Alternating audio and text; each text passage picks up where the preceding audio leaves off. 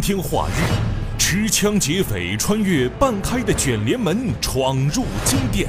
抢劫，别动！恐吓了金店的店员。咱这抢劫别动，一枪给你崩了的。摩托头盔、女士拖鞋，掩盖不住精心设计的罪恶。服务员在往柜台上摆货的时候啊，金店的店门是敞开的。无牌照的摩托车，破旧的小区，劫匪金蝉脱壳，逃之夭夭。当我们赶到这个小区的时候啊，就没有发现这辆摩托车在小区里，也没有出来。白色轿车，银色面包车，他机关算尽，当场被逮现行。来，他趴着，趴着，趴着，别动！一场兴师动众的水中捞枪，一部六小时就完结的抢劫闹剧。罪与罚的背后，这个劫匪太荒唐。是穿的一双女士拖鞋吗？我感觉就是他脑子肯定又坏了，真坏了。拍案说法，离奇故事为您讲述怪异劫匪的荒唐黄金梦。这是一段用执法记录仪拍摄的视频，摄像者是江苏省连云港市灌云县公安局的民警。今年三月二十八号早上。灌云县中心地带的一家金店门口人山人海，除了围观的群众，还有大量的警力。灌云警方在这里拉上了警戒线。此时，一个女店员手拍着胸口，面无人色地从店里走出来，看上去惊魂未定。而后，另一名稍显镇静的女店员向民警讲述了刚才他们亲身经历。说。然后就那个冲个冲呀冲呀几种样，戴的这个屁眼啥子的那种的，很多的，戴个名人之名就套一个头盔，然后今天铿锵不知道他是够不可的。了，后来说咱这抢劫别动，一枪给你崩了的。持枪劫匪，所幸的是现场没有人员伤亡，但是金店里的黄金却被劫匪毫不客气的洗劫了，损失大约二十八万左右。这一起劫案非常蹊跷，案发现场的玻璃柜台竟然完好无损，因为劫匪选择进入的时间点很特殊。首先，他在金店附近进行了多次的踩点，摸清楚了金店的活动规律。因为金店是早上八点钟的时候，营业员到店里啊准备开门营业，把那些货物啊都拿出来，八点半才正式对外营业。他就选择这个。八点钟到八点半这个空档期，金店的柜面玻璃材质坚硬，多为防爆玻璃，普通外力根本无法损坏。抓住盘点的时间差，成为劫匪下手的最好时机。然而，案发的这条街上金店很多，劫匪为什么单单就盯上了这一家呢？因为这家店的防范出了一个漏洞。所谓的漏洞呢，就是服务员在。往柜台上摆货的时候啊，这个金店的店门是敞开的，啊，他就这个时候可以从容的到金店里去，把这个金子抢走。惊魂未定的女店员们说了，劫匪给他们的印象非常深刻。警方迅速调取了店里的监控录像，画面里这个罪恶的身影终于现身了。只关闭了一半的卷帘门下，一个人毛着腰。钻进了金店，此人戴着摩托车头盔，手里抱着衣服。突然，他打开怀里的衣服，拿出了一把枪，径直向离他最近的店员走了过去。进来的时候是，呃，右手持枪，是对着正前面，也就是对着对着这个店员。画面里，两个女性店员一时之间都懵住了。刚开始时候，店员那没以为是抢劫的，认还认为别人。开个玩笑，现在这种到处都有监控嘛。当时店员也认为可能是谁恶作剧吧。后来他又说了：“抢劫，别动。”劫匪挥了挥手，示意离他较远的女店员转移到他跟前，随即把枪从左手换到右手。尽管监控里不知道劫匪说了什么，可是很显然他在威胁对方。直奔主题，直接就指挥，然后让他们把这个黄金给拿出来。为了方便抢劫，他索性把衣服扔到了旁边的柜台上，两手持枪对着店员，指挥店员把他们柜台上的黄金集中放在一处。到了后来，他嫌店员动作慢，腾出左手推动装金饰的盘子，从怀里拿出个深色口袋，开始装黄金。此时，有一个女店员趁其不备，做了一个小动作。其中有个店员，他就试图把这个金子嘛，就藏起来，被他看见了。看见了以后，他就大声的呵斥：“不会动了，你再动怎么怎么样？”就是威胁、恐吓这种这种话语。店员的动作激怒了劫匪，他用手去拉这名女性，大声训斥。出于自保，女店员被吓得赶紧解释。劫匪眼见又有女店员蹲着，担心她做小动作，张牙舞爪，伸手去拉她，还把其中一名店员的头发一把扯了过来。意思就是你们给我老实点就店员被他吓住了嘛，就把他就拿那个袋子把那个货柜上的没有装进货柜那个金子嘛，金首饰往那个袋子装。当时他也很慌张，劫匪变成左手持枪，右手一边装黄金，一边对着店员们指指戳戳，威胁他们。由于紧张，在这过程中有金饰掉到了地上，他也无暇去捡。离开时，他还不忘把衣服从柜台上拿回，遮住枪，原路从卷帘门的缝隙里离开。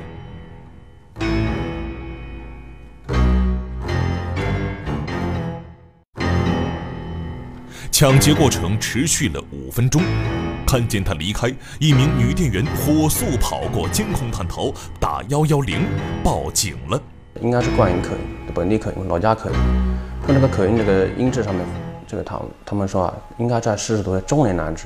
劫匪用头盔作为伪装，掩饰其面部特征。不过有一个细节令人匪夷所思，他竟然穿了一双女士拖鞋。我们第一反应，这个人可能精神上有有问题。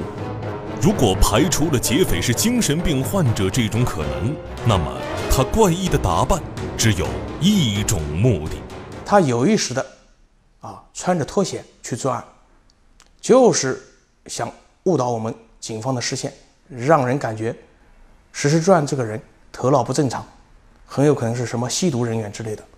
警方调取了金店周围的监控，发现此人作案时往返金店的交通工具是一辆没有牌照的黑色摩托车。他八点十分的时候，然后八点十分四十二秒从店里面出来了，出来然后找到他这个自己骑来的这个摩托车。然后就准备逃离现场，然后骑着摩托车就一路向西往河边去的。这个时候其中还有一个店员追出来的。当天早上八点十二分的时候，他从现场一路向西跑过来，然后到这个我们这个灌云县这个胜利胜利桥下沿河边，然后拐弯向南行驶。当天早上八点十三五十的时候到这个地方，这个监控就可以很清楚的看到。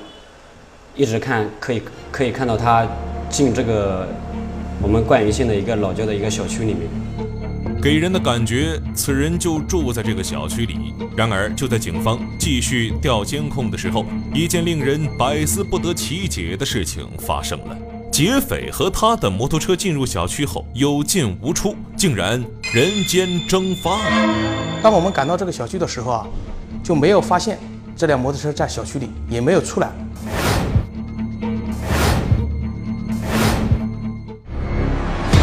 轿车、面包车、陌生的小区，劫匪金蝉脱壳。这两个车主都是年轻人。摩托车玩失踪，中年大叔变小伙。面包车的车主啊，和这个持枪的这个嫌疑人嘛，年龄上有很明显的差距。愤怒的侄子被骗得晕头转向，肯定感觉就是我自己也是被他拉下水犯事了。拍案说法，离奇故事为您讲述怪异劫匪的荒唐黄金梦。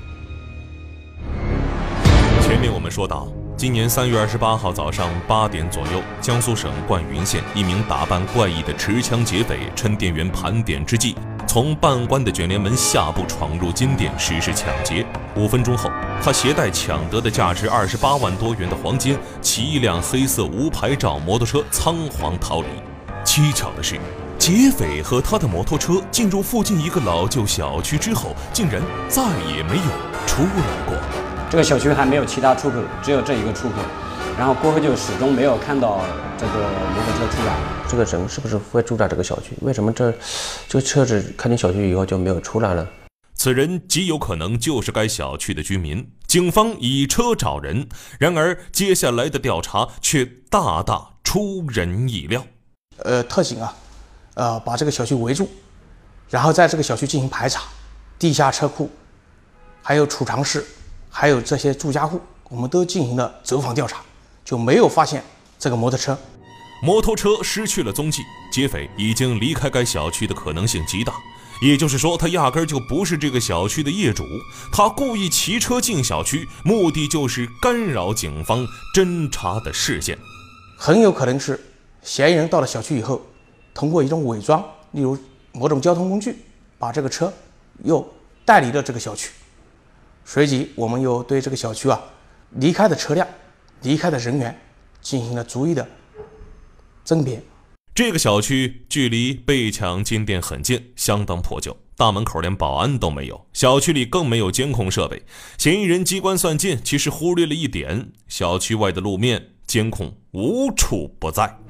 然后我们就开始排查出这个小区的所有车辆，其他包括大的能够装得下摩托车的，然后全都进行了排查。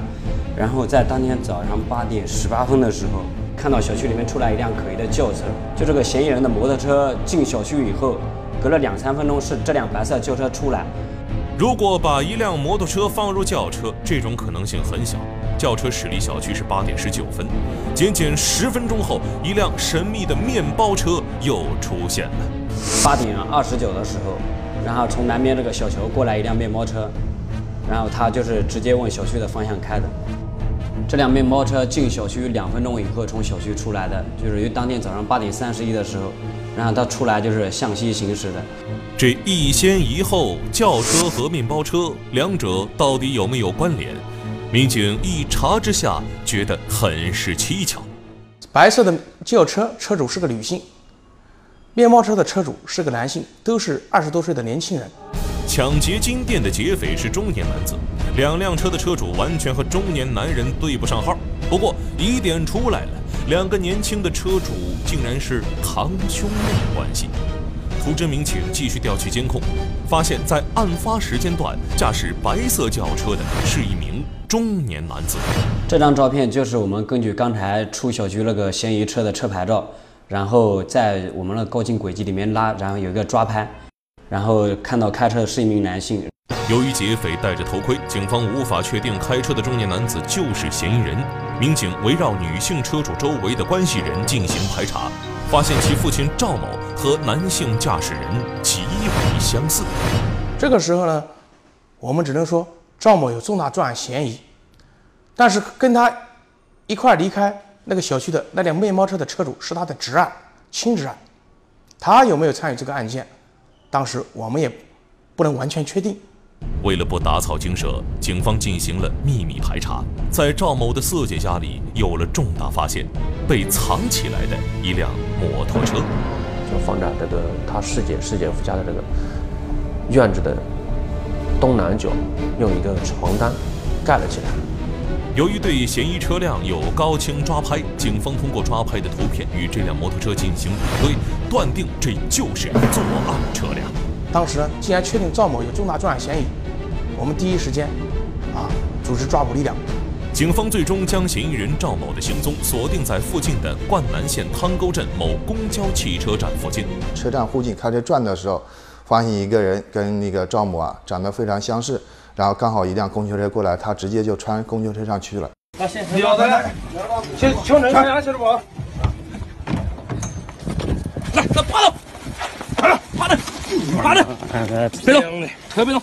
然后我们把他带下车的时候啊，他就是感觉清醒过来了，就想反抗，我们就把他控制在那个地上。控制在地上过后，他也还是有点不死心吧，可能就是还在那边挣扎了一下。别动，趴着，趴着。旁边地上的红色口袋里，正是金店里被抢的黄金，一件没少，黄金一件没少，全部在他身上。嫌疑人赵某万万没有想到，在自己准备去销赃的路上落入了法网。六小时速破黄金抢劫案，被抢黄金悉数被追回。那么，面包车的驾驶人赵某的侄儿，他又扮演了一个什么样的角色呢？肯定感觉就是我自己也是被他拉下水犯事了。侄儿说自己是彻底被叔叔给耍了，他做梦也想不到自己差一点成为了犯罪嫌疑人。赵某不仅给自己的亲侄儿开了个天大的玩笑，案发后关于作案的那把枪，他一个荒唐的举动，更是让警方哭笑不得，头疼不已。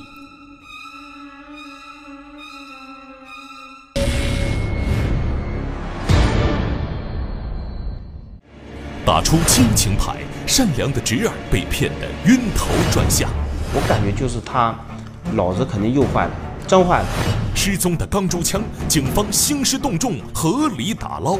有没有子弹，都并不影响对他的定罪量刑。一部六小时就完结的抢劫闹剧，罪与罚的背后，无知者无畏，他竟然重蹈覆辙。十几年前啊，赵某呢就因为冒充警察拦路抢劫出租车，被判了无期徒刑。很后悔。拍案说法，离奇故事为您讲述怪异劫匪的荒唐黄金梦。那那看看，家人位置，你指够，家人位置。前面我们说到，今年三月二十八号早上八点左右，江苏省灌云县一家金店被一名戴头盔的持枪劫匪抢劫了。劫匪作案后，驾驶一辆黑色无牌照摩托车消失在某小区。警方发现，摩托车进去后不久，一辆白色轿车从小区驶出，驾驶人正是嫌疑人赵某。十分钟后，一辆银色面包车驶入小区，开车的竟然是赵某的侄儿。六小时后，嫌疑人赵某落入法网。嫌疑人赵某作案以后啊，骑着摩托车来到这个老旧小区，将钻石的衣着啊、鞋子啊、头盔啊全部放到自己的轿车里，然后从轿车里拿出另外一套衣服给自己换上，然后从容地开着这辆轿车离开了这个小区。实际上，白色轿车是赵某在案发前一晚就已经提前开到了小区里，他在车里睡了一晚上。嗯，反正很难的，嗯，乱得一塌糊涂，很乱，脑子里面就是说，反正很容易不得想起什么东西，我现在想不起来了。抢还是不抢？赵某在犹豫，金钱在诱惑他，他不想放弃。故意使用一个障眼法，他明明不住在那个老旧的小区里，他却偏偏啊把车放在这个小区里面。他作案之前骑着摩托车从这个老旧的小区里出来，作案之后又骑着这个摩托车回到这个老旧的小区里面，误导我们啊，以为嫌疑人就是这个小区的居民。白色轿车是女儿给自己开的，明显放不下摩托车。于是赵某把眼光盯上了自己的侄儿，侄儿有一辆面包车。赵某骗他侄儿，啊，说自己呢要买一辆摩托车骑一骑，然后呢用他侄儿的车，啊，到了二手车市场买了一辆没有牌照的摩托车。他打电话给我说那个没有没有事啊？说没事，跟我去东海买辆摩托车。我说我我当时问他，我说买摩托车干什么的？他跟我说没事，就是开回来啊。就是属于是自己方便自己骑的。赵某继续欺骗侄儿，将摩托车用面包车运输到那个陌生的小区门口。啊，我说你这个把面把这个摩托车系在这里干什么的？啊，我当时也也是有有一有一点怀疑啊，因为他不是卸在某个人家里面，他是放在那个小区门口的。啊，我说你把这个摩托车放在这里干什么呢？他说你不要管。作案当天。赵某先是开自己的白色轿车离开了小区，紧接着他给侄儿打了个电话，他又骗他侄儿过来将这辆摩托车拖走。不明就里的侄儿乖乖的又把面包车开到小区，两人将摩托车装车后运走了，和他侄儿一起开着他侄儿的面包车来到这个老旧小区，将自己专用的摩托车脱离了这个小区，然后将摩托车送到自己老家他一个姐姐家的院子里。他姐姐、姐夫啊，家里全家人常年在外地打工，家里没有人。到案后提到作案的那把枪，嫌疑人赵某用一句话回答民警：“扔河里。”东海，我们隔壁东海有有一支国家这个专业的打捞队，就是我们这边土话叫水鬼，然后请他们帮忙，这个到指定的水域潜水下去，经过半天的时间，才从这个。河底把这个枪捞了上来。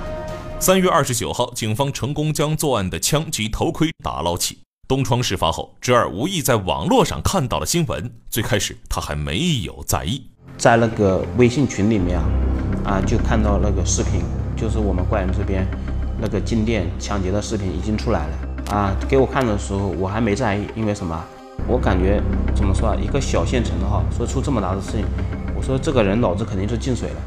随着新闻报道后续的跟进，侄儿这才发现那名神秘的黄金劫匪竟然就是自己的叔叔，而自己竟然在毫不知情的情况下也被拉下了水。那时候我就心在想，我自己要不要去派出所去说明情况啊？因为他那个早上是是用我的面包车帮他运东西的啊，我那个面包车都是真实的牌照，真实的资料，你只要上网一查，那肯定就是我。侄儿万万没有想到，叔叔不仅欺骗自己，而且还干出了这桩荒唐的违法事。让他感到不可理喻的是，叔叔已经不是初犯了。我感觉就是他脑子肯定又坏了，真坏了。因为正常的人不不可能像这样去做的。十几年前啊，赵某呢就因为冒充警察拦路抢劫出租车，被判了无期徒刑。后来呢，在监狱里也通过减刑啊，啊。坐了十六年的牢，于二零一四年刑满释放。出狱后，四十好几的赵某并没有好好反省自己的过去，他和以前一样好逸恶劳，大的事情做不了，小的事情不想做，整天呢吊儿郎当，无所事事，好高骛远，不想凭双手劳动，又想发一笔横财。于是赵某想，不如抢劫金店，干一票大的。他以打猎为由，向朋友借了一把钢珠枪。我一直记得枪，这个枪一直在我车上面。那天我去金店取的时候，我就带空枪去的，子弹呢，那个小钢珠的留在车上面，我是带空枪去。天生我取不呃，这取的时候也没没撞伤人，好像有枪抱枪的跑。自以为带着空枪恐吓人，即使东窗事发、锒铛入狱，也不会被追责过重。赵某的想法实在是荒诞可笑。他认为说没有子弹嘛，这个枪就没有杀伤力啊，他也就是恐吓一下这个店员，认为自己就是就是被抓到了，判的也不会重。其实呢，不管他有没有子弹，都并不影响对他的定罪量刑。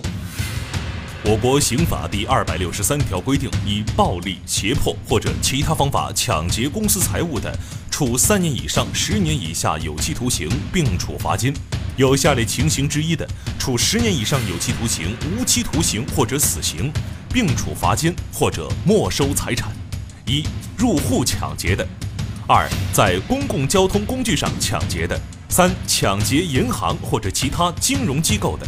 四多次抢劫或者抢劫数额巨大的；五抢劫致人重伤死亡的；六冒充军警人员抢劫的；七持枪抢劫的；八抢劫军用物资或者抢险救灾救济物资的。